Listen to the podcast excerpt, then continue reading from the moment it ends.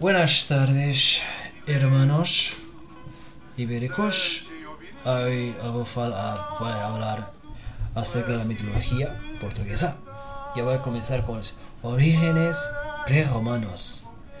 que se constituyen principalmente con las entidades de la mitología lusitana. La mitología portuguesa se basa en la mitología de los pueblos indígenas de la Lusitania prerromana un legado que nos sobrevivió a la conversión al cristianismo. Sin embargo, es posible que algunos elementos se hayan conservado y cristalizado en cuentos y tradiciones populares, así como en varios arqueotopónimos. Como dijo Leti de Vasconcelos, sería fácil mostrar cómo desde los tiempos más antiguos de Lusitania, incluso desde la prehistoria, muchas creencias, costumbres, etc., los cristianos derivan del paganismo. La mitología lusitana, en forma de testimonios talados en piedra, revela la existencia de un sinfín de deidades, entre las que están Cuaterrina, Bandúa y Indobélico. Strabón, en los raros relatos sobre costumbres indígenas, dice que en el Cabo Sagrado, lugar donde los dioses se reúnen por la noche, había varias piedras apiladas en grupos de tres o cuatro que eran invocadas por los visitantes y que tras un ritual en el que se ofrecía una libación, las piedras se volvían a dar vuelta en su posición anterior. Este sería uno de los relatos más antiguos de un culto a, a las piedras, los cantos rodados y las montañas que la tradición conserva en el tiempo en creencias como la procesión de niños para pedir lluvia y los moledros esparcidos por los pajares, los fieles de Dios venerado a lo largo de los caminos, la piedra del relámpago que Solino menciona como objeto de culto de los portugueses. Incluso la leyenda de Pedramora, asociada a un culto solar o ritual de fecundidad, Nuestra Señora Antim, también llamada Señora del Sol, una piedra tosca de granito metamórfico solo, la cara tallada, es la superposición de un culto cristiano con un ritual pagano. Los frailes de piedra están asociados con culto fálico romano, también identificado en las estatuas de menires de la Edad del Bronce, así como la tradición de usar el mastil en la fonte arcada, la procesión del piño en las fiestas nicolinas. El culto de las cabezas cortadas, representando en esculturas y artefactos galego-portugueses, que se supone es un ritual religioso de origen celta,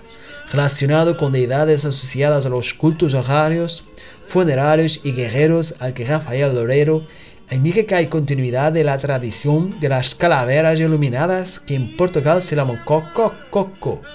un ser que Gil Vicente el alma demo en el alto de la barca del purgatorio y que fue presentado a lo largo de los siglos las fiestas del Corpus Christi por un dragón y en las procesiones por el Faricoco, de latín far faris más coco, y que dio nombre a un disfraz a un uso represivo del siglo XX. Las máscaras ibéricas están asociadas a los rituales del solsticio de invierno, incluso a los que se les celebran en el equinoccio de primavera, según Elder Ferreira, que les atribuyen a una origen celta. Y esa tradición está asociada a otra también milenaria, la de los leñadores, hogueras de Pascua y galleros o camberos. Bien, eh, su contribución romana. Tras la conquista romana de la península ibérica y la posterior romanización, fruto de un lento proceso de aculturación, más evidente a partir del siglo II uh, después de Cristo,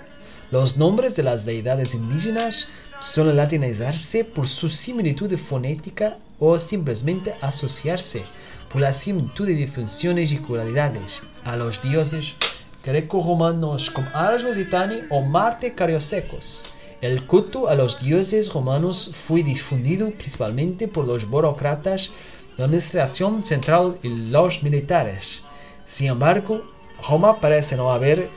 impuesto sus dioses y prácticas religiosas a las poblaciones locales, lo que habría permitido una cierta tolerancia de las creencias indígenas, lo que condujo al desarrollo, naturalmente, de fenómenos de aculturación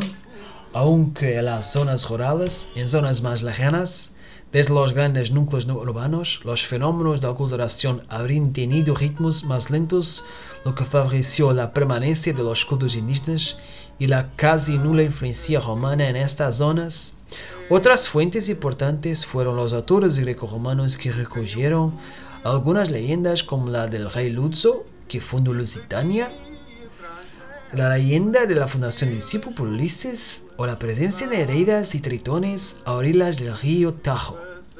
La tolerancia religiosa dejará de existir incluso durante el Imperio Romano. Los cultos paganos acabaron siendo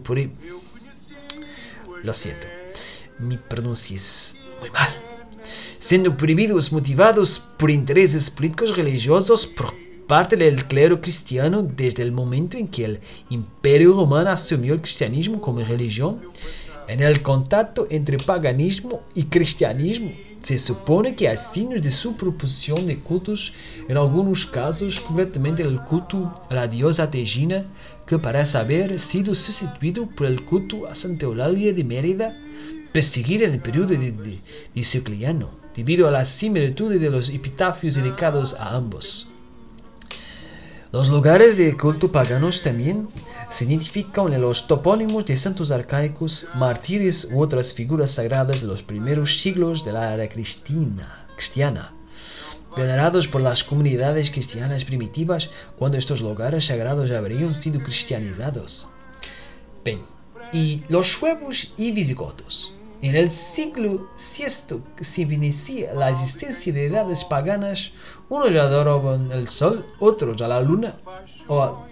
a las estrellas, otros al fuego, otros a las aguas profundas o a las manantiales, creyendo que todas estas cosas no habían sido creadas por Dios para uso de los hombres, sino que habiendo nacido por sí mismos eran dioses. Varios, mit mitos y leyendas fueron creados durante la era histórica de la creación de la nacionalidad y su elaboración ganó contornos más elaborados a lo largo de las generaciones. Los mitos portugueses fueron parte de diferentes tipos de narrativas que revelan aspectos de la imaginación nacional portuguesa concentradas en torno al ciclo de la vida y la muerte y las fuerzas de la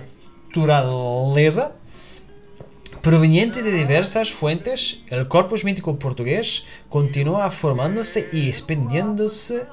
Desde el siglo XIX se han realizado importantes aportes en el acervo de cuentos, leyendas y folclore.